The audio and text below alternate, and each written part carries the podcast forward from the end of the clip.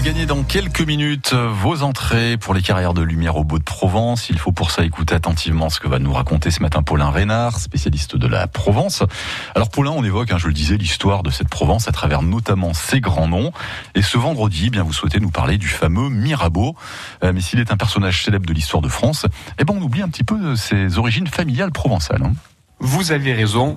Honoré Gabriel Riquetti de Mirabeau plus connu sous son seul patronyme, Mirabeau, qui est une figure de la Révolution française. Alors Mirabeau, il est né en 1749 dans le Loiret, euh, loin de la Provence donc. Mais, mais son père, Victor, lui, est originaire de Pertuis. Victor Riquetti de Mirabeau, il est marquis de Mirabeau et comte de Beaumont de Pertuis notamment. Ainsi, Mirabeau fils, euh, Honoré Gabriel, eh bien, il va étudier le droit à l'université d'Aix-en-Provence où il rencontre d'ailleurs notamment Portalis, à qui l'on doit la rédaction du Code civil sous Napoléon.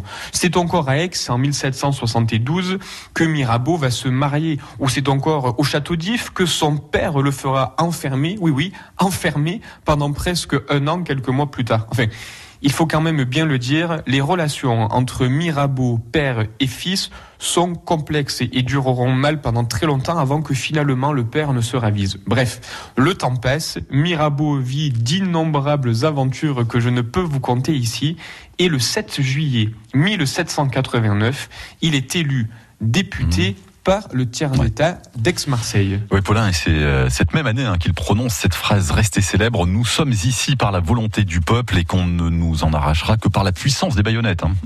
Oui, cette phrase que la tradition a vraisemblablement légèrement fait évoluer, mais l'esprit général est là et la verve de Mirabeau fait de lui un orateur admiré et adulé à l'Assemblée nationale. Il rédige d'ailleurs toujours en 1789 avec Jean-Joseph Mounier le préambule de la Déclaration des droits de l'homme et du citoyen.